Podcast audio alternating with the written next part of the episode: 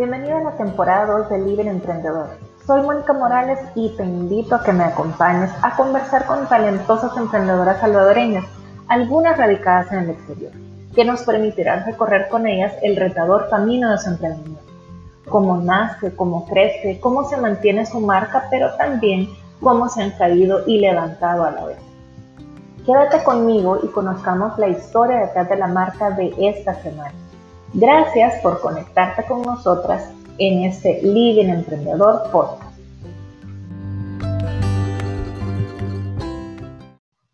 Amigas, bienvenidas una semana más a Living Emprendedor, una semana en la que sé que todas estamos esperando la historia que vamos a oír en este episodio. Y de verdad que es para mí un honor poder recibir a la invitada de este día.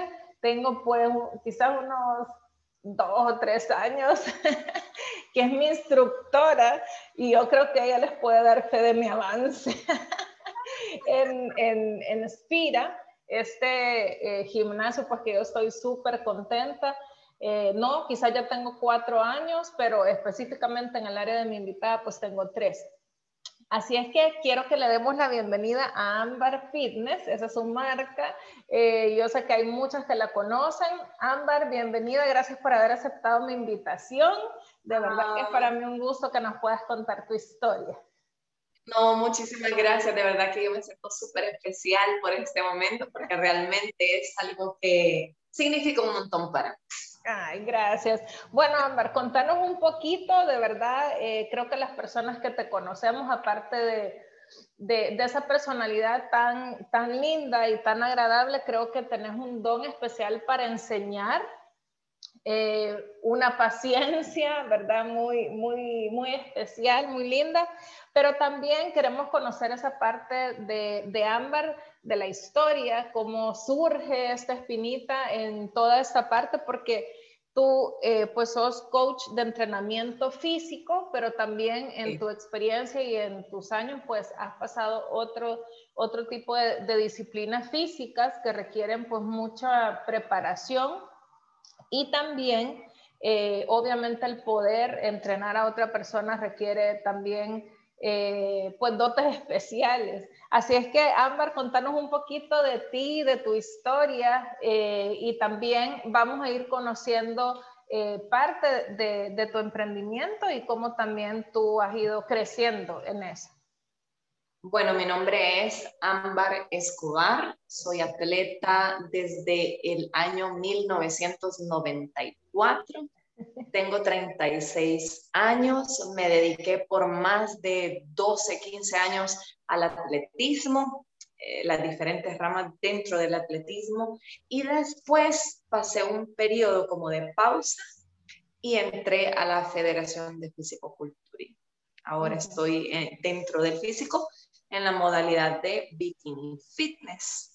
He pasado eh, por una cantidad de eh, cursos y certificaciones de entrenamiento, especialmente funcional, porque desde niña yo siempre tuve ese deseo por aprender todo lo que tenía que ver con los entrenamientos, porque yo inicié eh, mi carrera deportiva a los 10 años de edad y tengo 36. O sea que ha sido toda una vida, toda una vida haciendo burpees, viendo planes de entrenamiento, corriendo, haciendo pesas, un poco de todo. Y con los años se llega a aprender muchísimo de cada entrenador que, he tenido. Así que aparte de eso, también estuve viajando por dos años consecutivos a España y allá también aprendí un montón sobre entrenamiento personal, sobre entrenamientos grupales. Entonces, todo lo que, todo lo que aprendí en España también me lo traje a El Salvador. Yo dije, no, eh, estas son ideas novedosas que yo debo llevar al país. Y de hecho, esto sucedió por el año 2000, 2015, 2014, 15, por ahí. En esa época, los grupos de entrenamiento o entrenamiento al aire libre no eran comunes. Es decir, hacer circuitos o entrenamiento funcional y ver grupos en los parques no era común. Entonces dije, a ver, esto yo no lo he visto en El Salvador y se ve mucho en Barcelona. Entonces lo que voy a hacer es que todo esto que yo he aprendido en casi un año, me lo voy a llevar para allá. antes de yo venir a, El Salvador, yo ya tenía un grupo de 20 personas que mm. estaban esperándome para la fecha que yo tenía de arribo a El Salvador y ya la siguiente semana empezaríamos los entrenamientos. Eso fue increíble. El poder de convocatoria fue, a mí me dejó, yo dije, no, es, esto, esto da para más, a la gente le gusta sentirse en grupo, le gusta sentirse apoyada, a la gente le gusta sentir que hay alguien guiándolos para hacer algo bueno, algo, algo que vaya en beneficio de su salud. Y eso a mí me motivó un montón. Y que también yo he tenido mucho también ese, ese deseo por siempre enseñar, desde niña. Desde niña, yo recuerdo que los juegos con mi hermana eran eh, de la escuelita. Yo me ponía con un yeso a mancharle la puerta de madera a mi mamá y empezaba a escribirle la clase a mi hermana lo que yo había recibido en el colegio o mm. algún libro en especial de, de, ciencias que yo tuviera a la mano, yo lo leía y le daba clases a mi hermana en la casa. Y, mi hermana era una chiquitita, una casi una bebé, pero ella no entendía nada. Pero yo siempre, yo siempre jugué de esa manera cuando estaba niña. Y ya llegué a mis 18, 19 años, yo dije, a ver, yo tengo esta tendencia a guiar, a enseñar, a educar. Entonces yo dije, a ver, me voy a ir por este lado del deporte.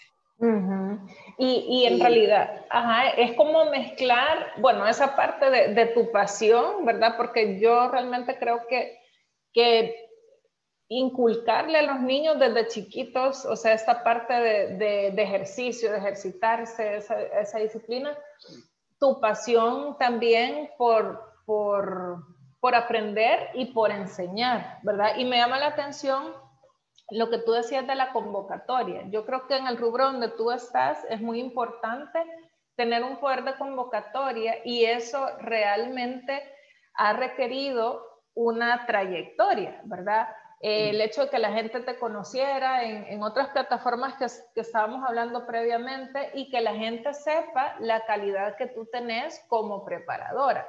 Eso uno, y lo otro es ese don de enseñar, porque no cualquier persona puede enseñarlo o puede tener la paciencia, ¿verdad? Porque una cosa es tener 20 gente ahí saltando y pues uno ve que chivo, está el montón de, de gente ahí, pero tener esa habilidad de identificar quién está haciendo el movimiento mal, ¿verdad? Guiarlo, o sea, saber... Eh, o identificar también en, esa gran cantidad de gente quién se puede lastimar porque está haciendo un movimiento mal. Entonces, ¿cómo, cómo logras tú, digamos, esta convocatoria? O sea, ¿qué hay atrás para que la gente pudiera estarte esperando, ¿verdad? Con estas nuevas em, formas de, de, de enseñar. Y lo otro es también, que sería quizás la otra pregunta sobre la pregunta, es cómo lograr manejar a un grupo, ¿verdad? Porque lo que tú decís, había una tendencia quizás de, de, grupos más pequeños, no hacerlo al aire libre. Entonces, ¿cómo, ¿cómo aprendes tú fuera del país a manejar el grupo? Sí. Bueno, con la primera eh, pregunta, el poder de convocatoria, eh, ¿cómo se logra? Bueno, yo me iría a un punto. Eh, la exposición en los medios.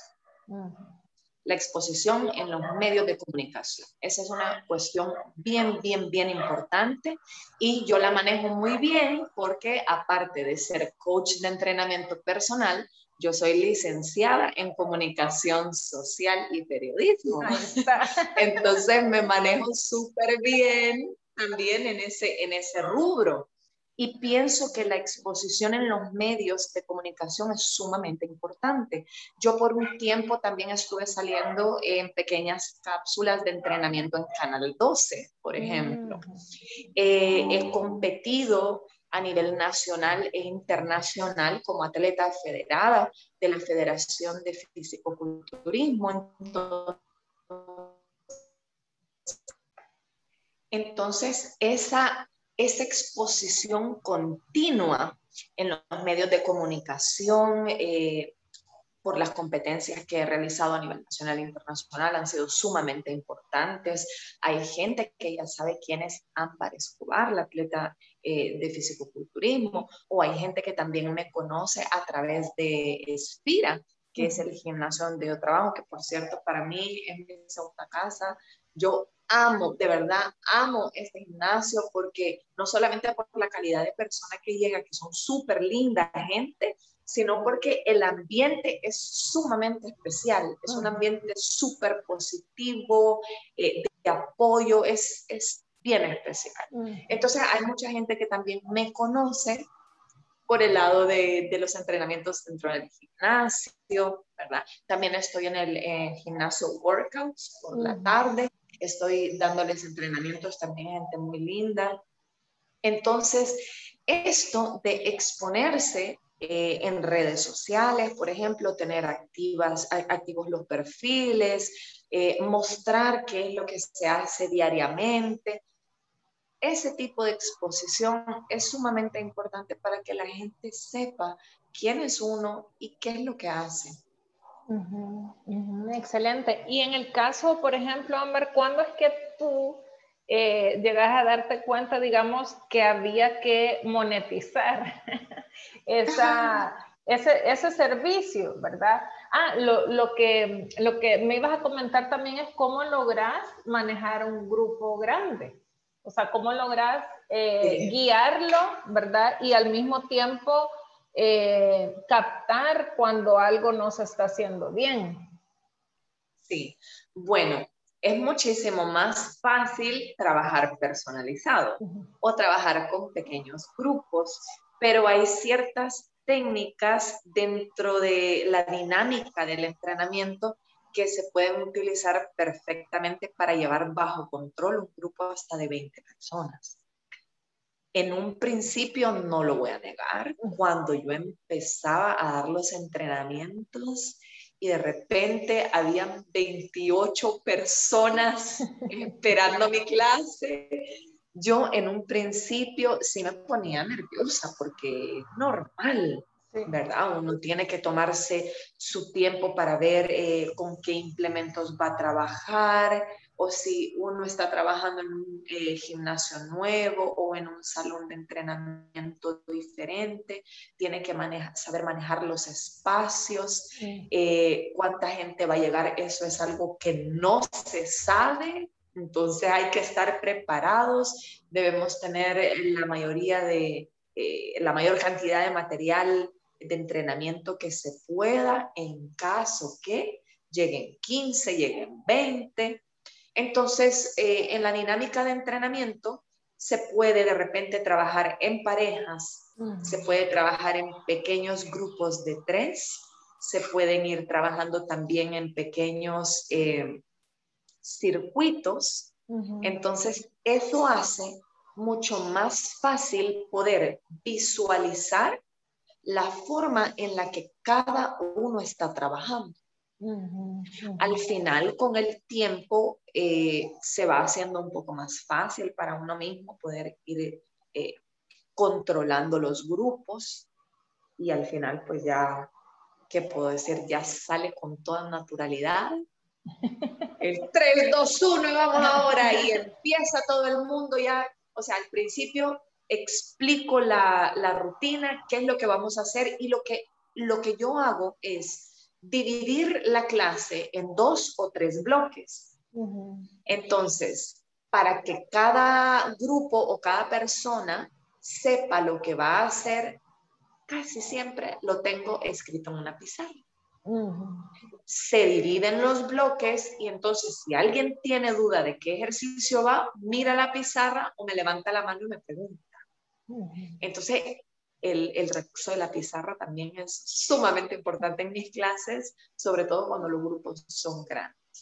Pero sí, al final con la práctica se va dominando de una manera tan impresionante que ya no necesito mayor eh, tiempo para pensar qué ejercicio debo cambiarle a una persona con una lesión, por ejemplo. yo, he tenido, yo he tenido un montón de clientes que tienen hernias discales o que han llegado con operaciones y la verdad que me siento eh, súper bien que hayan mejorado su condición física en los entrenamientos. Que de las lesiones antiguas que ellos traían, tal vez ya no molestan, ya no duele tanto, ya tienen mayor habilidad para realizar las actividades normales en casa. Entonces, que, eh, eh, se destaca lo positivo en cada uno y eso es tan motivante, eso a mí me motiva un montón a seguir. Y eso es... Al final, eh, los grupos se manejan ya de manera súper fácil cuando ya hay cuando ya hay un poquito de experiencia en, en, esto de los entrenamientos. Sí, es que eso es importante, eh, digamos, en la parte de servicios profesionales. Y una de las cosas que estamos destacando en esta temporada es eso, o sea, el, eh, el enseñar, por ejemplo, en el caso de servicios profesionales, es tú transmitiendo tu conocimiento. Y digamos, yo, antes de ir a Espira, iba a otro gimnasio y, o sea, creo que pasé, no sé, 10 años oyendo el mismo CD, o sea, en ese tiempo era el CD, y, o sea, era casi que la misma rutina. Entonces, una diferencia en poder enseñar, ¿verdad? O entrenar, yo creo que no es darle como el mismo tape, ¿verdad? A toda la gente, sino que es es lo, que tú decís, o sea, y, soy testigo de eso, ¿verdad? O sea, siempre las clases son diferentes, eh, siempre hay como, como, se trabajan partes diferentes del cuerpo, entonces, cuando nosotros, bueno, o en el caso de otras emprendedoras que quieren entrar en esa parte de entrenamiento físico, obviamente cada una tiene su estilo, pero no es solamente monetizar, que es a lo que vamos a pasar. O sea, no es solamente llenarme y bueno, que me estén pagando, sino también es formar, es transmitir y sobre todo lo que tú decís, en la parte de entrenamiento físico hay una gran responsabilidad por gente que llega con lesión o lo más fácil que se le dice, bueno, estoy lesionada, pues nunca voy a hacer ejercicio y la gente termina más fría, ¿verdad?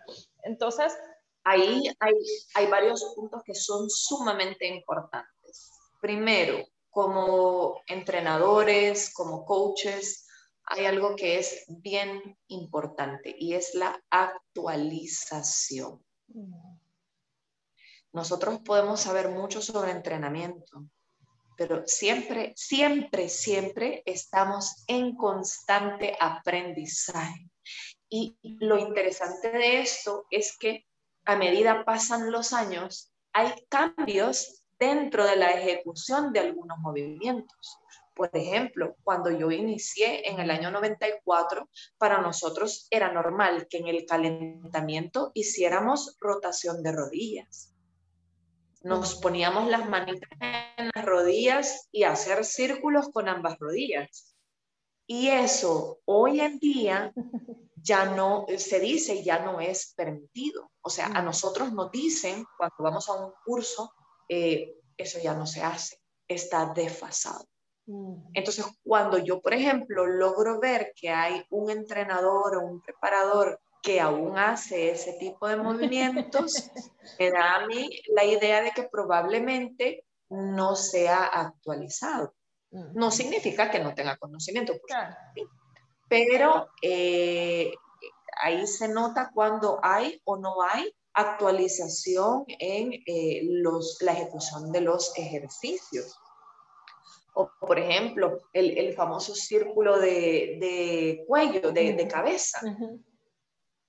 Ya no se hace, se dice que no, que ya no, es, ya no es bueno hacerlo, entonces mejor solo los perfiles, arriba, abajo, lado, lado, pero no en forma circular porque la vértebra se daña. Bueno, entonces, por esa necesidad de siempre estar actualizada, yo en mi caso, actualmente estoy tomando un curso de la National Academy of Sports Medicine de los Estados Unidos. Y eso es algo que nadie más lo sabe. Pero yo y yo tampoco lo muestro ni hablo mucho de eso porque es algo para mí, para mejorar, para actualizarme y poderlo transmitir a todos los que están entrenando. Ese es un punto sumamente importante.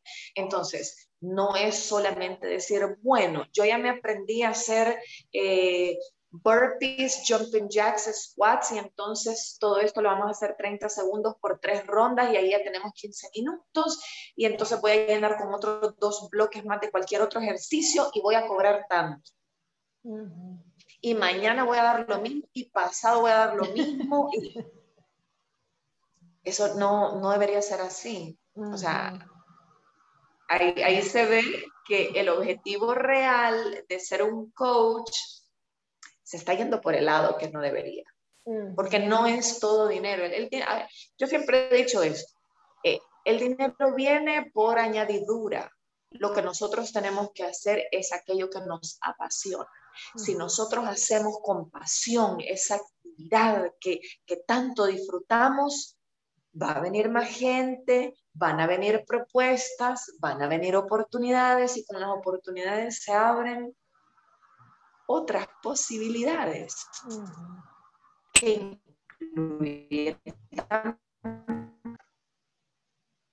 Entonces, lo que tiene que movernos a nosotros como coaches, como entrenadores, es básicamente mostrar a otros lo que no saben y ayudarles a mejorar sus habilidades.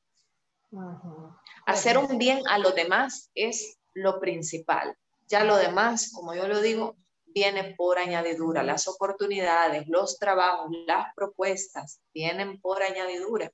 Lo que tenemos que hacer es ser personas productivas. Si elegimos ser algo en la vida, que sea algo productivo, que dé a los demás y ya, una vez nosotros damos, la vida misma se encarga de regresarlo.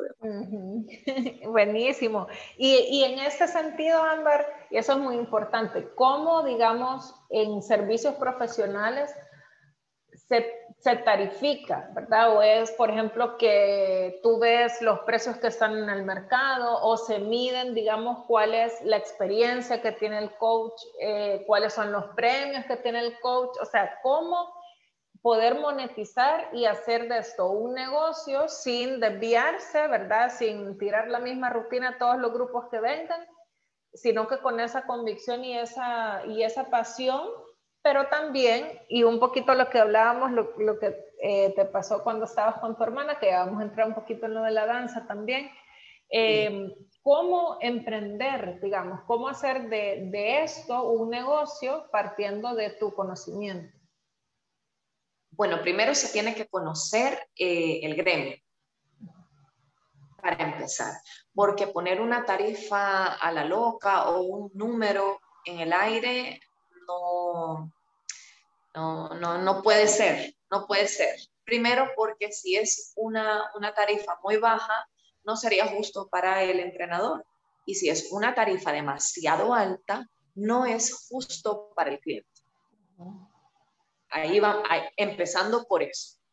Ahora, un punto importante es que cuando nosotros nos, eh, nosotros estamos activos en cursos, talleres, eh, todo lo que tiene que ver sobre educación eh, física o sobre entrenamientos, muchas veces en estos cursos, en estos talleres, nos explican de cuánto puede ser la tarifa o en mm. cuánto se puede llegar a vender un, servicio. ¿verdad? Eh, pero la verdad que al final dependerá no solamente del conocimiento eh, del entrenador, sino también del tipo de servicio que da. Por ejemplo, si es un personalizado, no se puede cobrar un personalizado igual que un grupal. Mm. El entrenador va a llevar las mancuernas, los lazos, las barras a la casa del cliente, es otro precio. Mm. Es una o dos horas, es otro precio. Son dos, tres veces a la semana, es otro precio. Mm. Entonces, entre nosotros conocemos un estándar porque, claro, también entre nosotros como coaches y entrenadores físicos sabemos cuánto cobra nuestro compañero, ¿verdad? Porque, bueno, al menos en, en, mi caso yo tengo muy, muy buena relación personal con muchísimos, bueno, con todos los entrenadores que conozco. Y entre nosotros platicamos las tarifas que, que tenemos y son tarifas que son estándar, o sea, estamos iguales, casi, casi iguales todos. Entonces, eh, lo que influiría sería básicamente eso.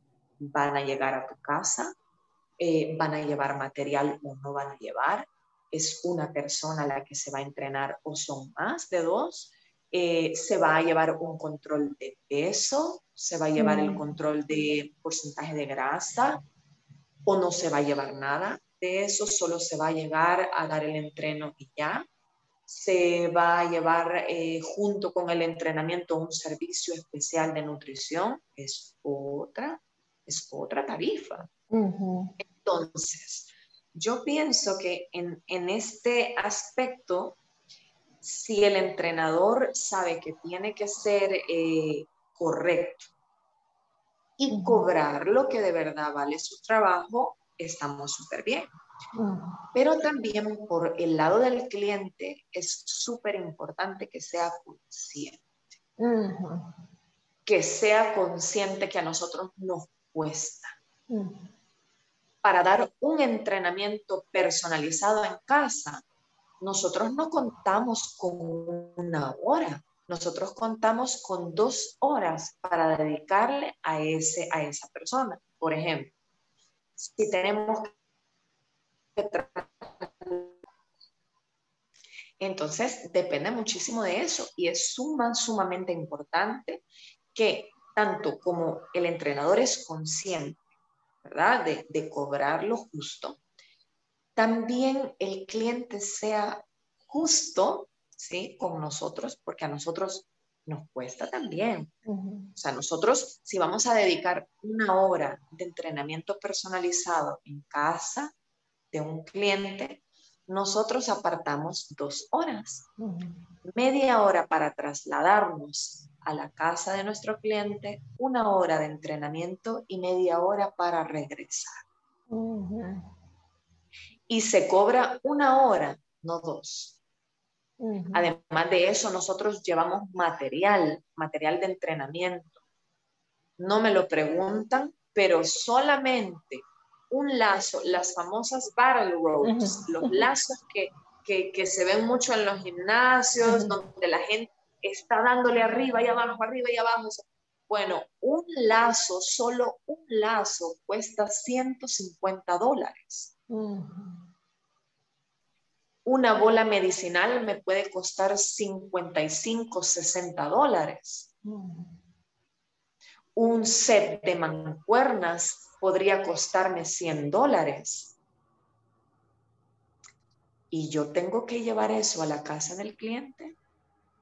Entonces ahí es sumamente importante que también quien va a contratar sepa que nuestro esfuerzo vale, que nuestro trabajo vale, porque no es fácil, no es fácil. Nosotros invertimos también en nuestro material, no solamente invertimos en nuestro tiempo, sino en nuestro material de trabajo y es material que nosotros llevamos en excelentes condiciones para que nuestros clientes tengan el servicio 10, como lo mm. merecen.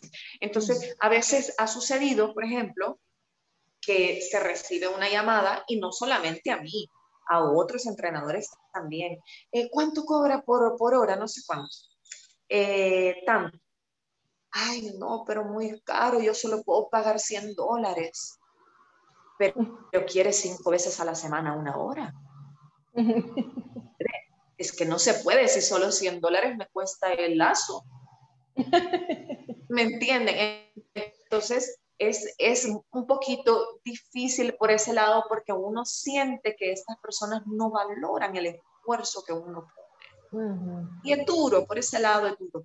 Pero la verdad que son mucho más las buenas experiencias que uno tiene. Así que como eso pesa más, como eso pesa más ya, lo demás son pequeños momentos cómodos, ¿verdad? Que suceden y también porque eh, pasan porque las personas no conocen lo que conlleva ser un coach, ser un entrenador y no los podemos culpar tampoco. Entonces, por eso debemos ser amables, debemos ser tranquilos y pacientes, ¿verdad? Que digamos.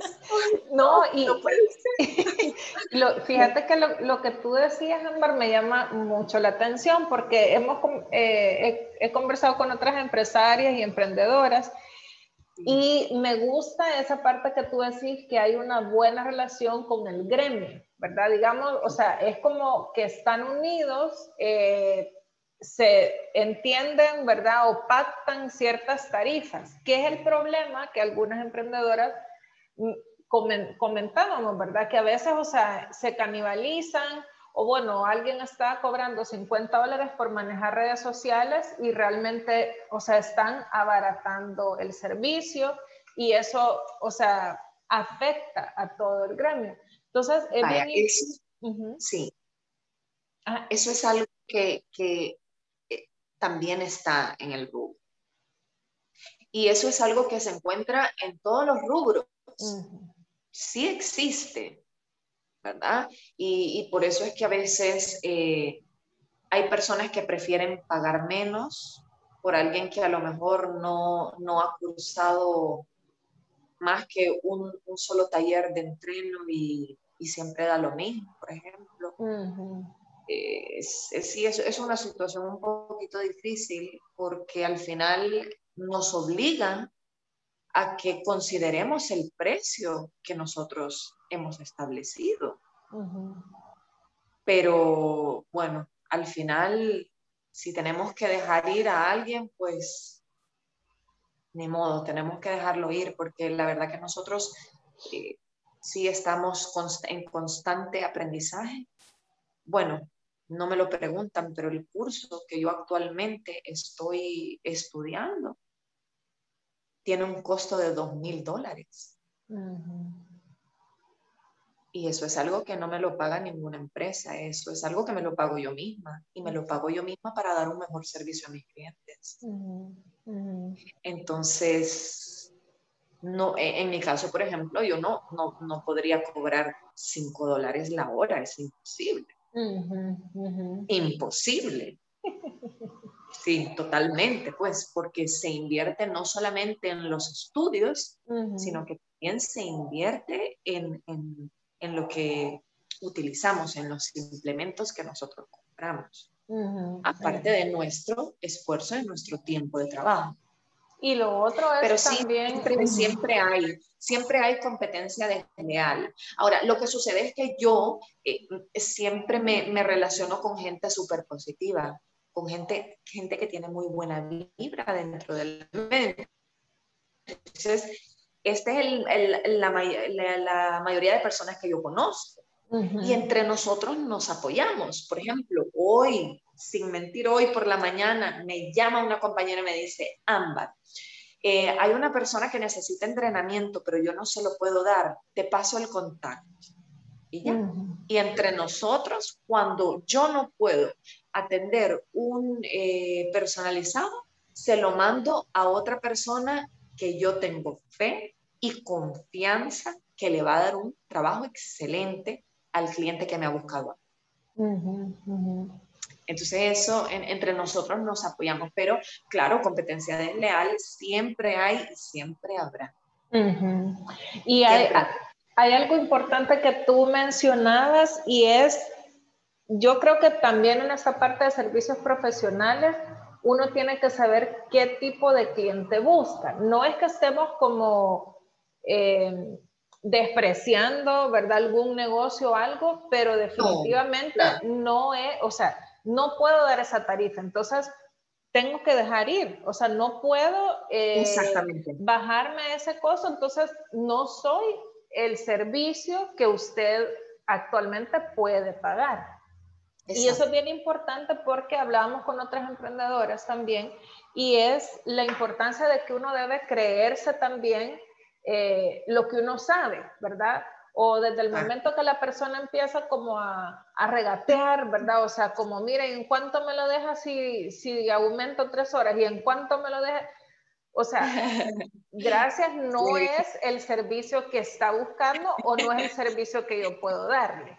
Bueno, en los salvadoreños es normal regatear. Regateamos para todo. Eso es normal y entre salvadoreños nos comprendemos totalmente. Pero sí, esto es similar a que nosotros vayamos a un centro comercial.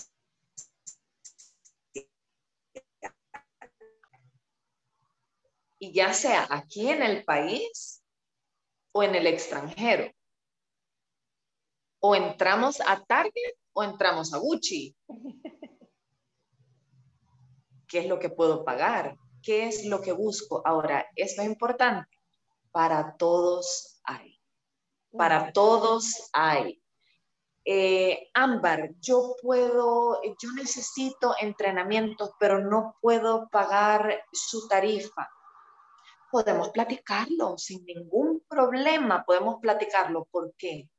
Porque para mí ha sido importante que esta persona tiene el deseo de cambiar su estilo de vida. Y si hablamos que esto que nosotros realizamos va más allá del dinero y de las ganancias, entonces es, es en el momento en, en, el que yo puedo probarle a esta persona, estoy interesada en usted. Claro que sí, veamos qué podemos hacer. Tener la flexibilidad también con los clientes es sumamente importante. ¿Por qué? porque podemos tener a alguien que a lo mejor su capacidad económica no, no logre cubrir lo que nosotros eh, cobramos por hora, pero si es una persona dedicada, disciplinada, con todo el gusto podemos platicar sobre cambiar una tarifa. Porque no hay mayor gusto que tener a un cliente que da lo que puede pero que aprovecha al máximo lo que se le enseña. Eso es sumamente gratificante. Entonces, sí se puede ser flexible.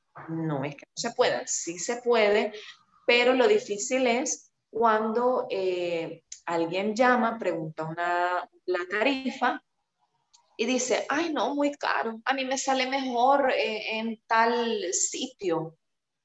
Bueno, bueno, bueno eh, yo no puedo decirle nada, pues. Lo, que podría decirle es, bueno, yo en ese sitio donde usted me menciona, eh, puede encontrar a tal entrenador y seguramente le dará una buena rutina.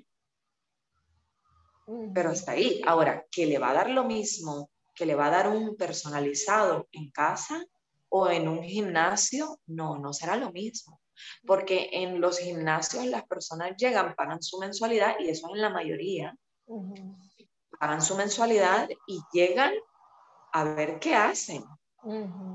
Y sí, hay, entrenadores, en, todos los gimnasios hay entrenadores, pero ningún entrenador que sea de un salón general de entrenamiento va a dar una rutina específica a un, a un cliente, porque no es el servicio. Ahora, eso es lo bonito de Esfira, por ejemplo, que en Esfira sí se apoya mucho. Y ahí está también el servicio de personalizado, pero también, aunque no tengamos personalizado, los entrenadores ayudamos. Eso sí tenemos nosotros ahí. Pero ya eso es eh, diferente, ¿verdad? Al servicio personal en casa o servicio grupal en casa o hay quienes quieren también un personal training en el parque, porque a mí ya me han llamado y me han dicho, Ámbar, necesito que me entrene. Quiero ir al parque de Madre Selva, quiero ir al parque de no sé dónde, quiero hacerlo en el parque de mi casa. También es posible. En cualquier lugar es posible. Ahí está la, variedad. Y en, esta, en, en, este encierro que tuvimos, Ámbar, digamos, ¿cómo fue la experiencia eh, de, de, esta parte de ser coach de, de, entrenamiento físico? O sea, hubo mucha gente que, que se descuidó o, o, era también como la función tuya de poder animarla, de, de, que se pudiera... Era difícil, ¿verdad? Porque obviamente no podíamos salir, no podíamos ni salir ni a las colonias, creo que un tiempo fue más crítico, ¿verdad? Eh, ¿cómo, pudiste manejarlo y tomando en cuenta también que, pues, que tu negocio también se sostiene de estos entrenamientos personales, aparte de, de, lo del gimnasio, que también estaba cerrado? Sí, fue eh, una situación sumamente difícil, no solo para mí, sino que para todos los entrenadores, para todos los emprendedores en general. Antes de la pandemia, mis horarios estaban perfectamente organizados, los clientes de la tarde, los de la mañana, ya era perfecto. El balance AM con el PM, ya yo tenía esas clases eh, bien estructuradas, sin ningún problema. Ya veníamos desde hace cinco años trabajando con los mismos clientes personales. ¿Y qué pasa? Nos encierran a todos. Mm. Varias de mis clientas, porque la mayoría son mujeres, mm. perdieron su trabajo. Mm. Algunas perdieron sus familiares. Otras se enfermaron de COVID. Y yo vi cómo poco a poco todo iba para abajo. Me empecé a porque en realidad yo tenía ya todo tan bien estructurado antes y ahora yo dije, yo en ese momento dije, ¿y ahora qué hacemos? ¿Cuánto tiempo vamos a pasar encerrados? Yo creo que ninguno de nosotros nos imaginamos que íbamos a pasar meses y que a estas alturas, el día de hoy que me están escuchando, estaríamos todavía en pandemia. Increíble. Entonces yo dije, a ver, aquí yo tengo que actuar. He sido la líder de cada uno de mis grupos de personalizado y tengo que seguirlo siendo. ¿Qué es lo que vamos a, hacer? A usar los medios de comunicación. Inmediatamente empecé a enviar a todos mis clientes los mensajes de nos vemos eh, por Zoom o nos vemos por Google Meet a tal hora para su entrenamiento habían personas que me decían, Ámbar, yo perdí mi trabajo, no le puedo pagar. Yo les decía, no se preocupe, siga entrenando, me paga cuando pueda. Y yo tuve gente que siguió entrenando, gente que empezando la pandemia y el encierro generalizado que tuvimos, clientes que entraron en depresión, y que lo único que las hizo sentirse bien fueron sus entrenos en línea. Entonces, ¿cómo yo iba a abandonarlas en ese momento a ellas, que era un momento tan importante para ellas sentir apoyo? Muchas de mis clientas viven solas en casa, por ejemplo, perdiendo su trabajo, viviendo solas en casa y no teniendo contacto con nadie por no poder salir. El momento que nosotros teníamos entrenamiento en línea era lo máximo para ellas. Y a veces nos extendíamos un poquito más de la hora y tratábamos también de platicar un poco con cómo te ha ido el día, qué cocinaste hoy, eh, cómo te fue, lograste ir al supermercado hoy. Todas esas cositas, compartir fue muy importante y fue importante para no dejarles caer emocionalmente y psicológicamente.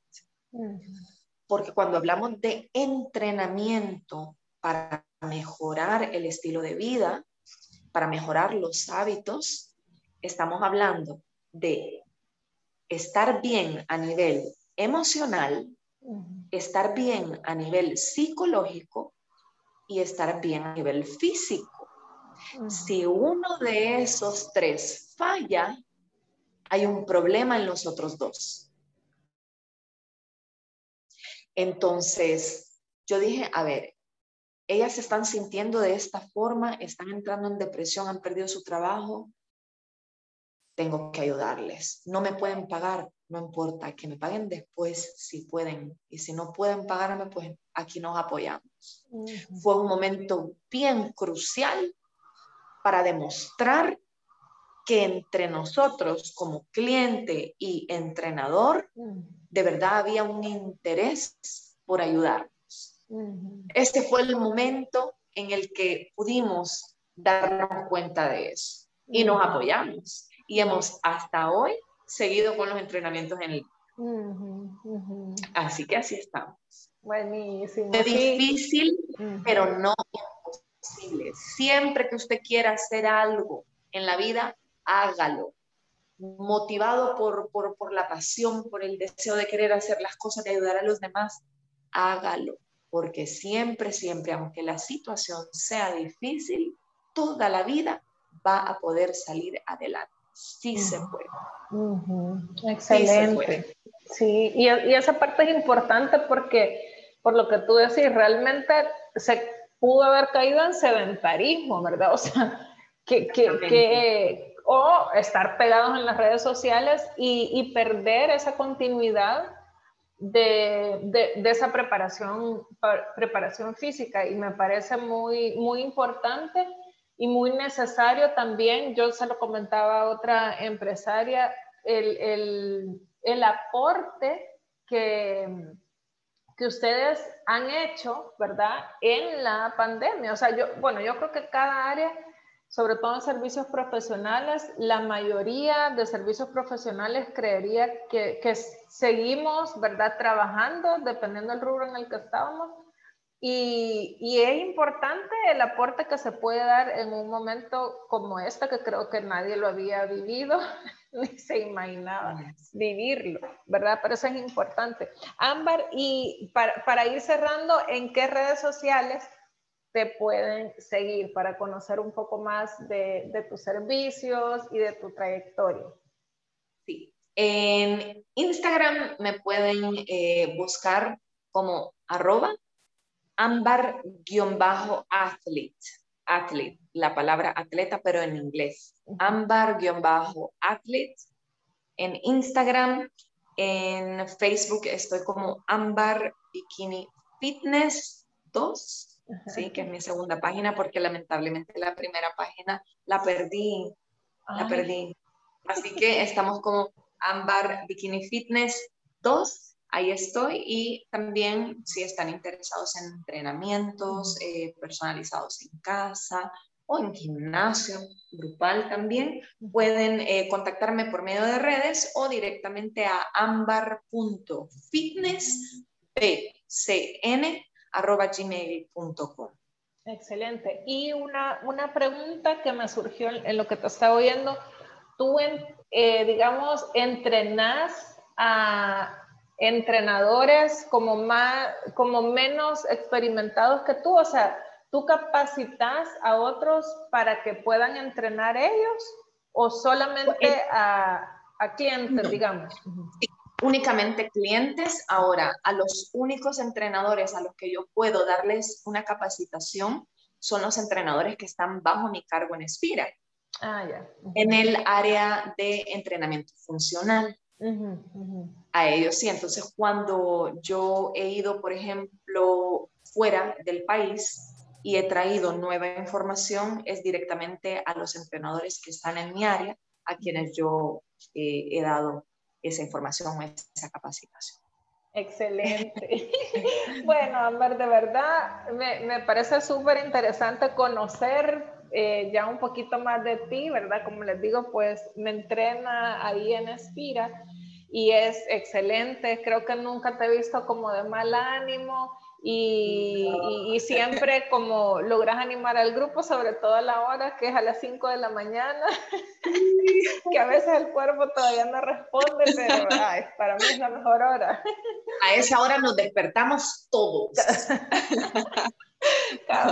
Así es que bueno, y de, verdad deseo que, que, pueda seguir creciendo, ¿verdad? Que como vimos pueda seguir aportando también eh, al país. Yo creo que cada cliente tuyo pues representa una familia que va también eh, impactando a otros. Así es que, eh, y también pues animar a nuestras amigas que nos están escuchando que puedan compartir esta historia con otras, ya sea otras eh, colegas, ¿verdad? De, de, Ámbar en esta área de, de servicios profesionales o también pues aquellas emprendedoras y empresarias que también se dan cuenta que están solo, trabaja y trabaja y trabaja, pero que también tenemos que tener un tiempo para entrenarnos físicamente, pues aquí está eh, la opción con, con Ámbar. Así es que gracias, Ámbar, de verdad por haber aceptado la invitación. Ay, no, muchísimas gracias. De verdad que yo me siento, me siento honrada, me siento súper contenta por haber participado en este espacio y cuando quieran yo regreso. Con gusto. Muchísimas gracias. Buenísimo, gracias Ámbar. Y amigas, gracias a ustedes de verdad por haberse conectado una semana más. No se pierdan nuestra historia de la próxima semana, que también como esta sé que va a ser muy especial para que podamos aprender unas con otras. Hasta la próxima y gracias. Adiós.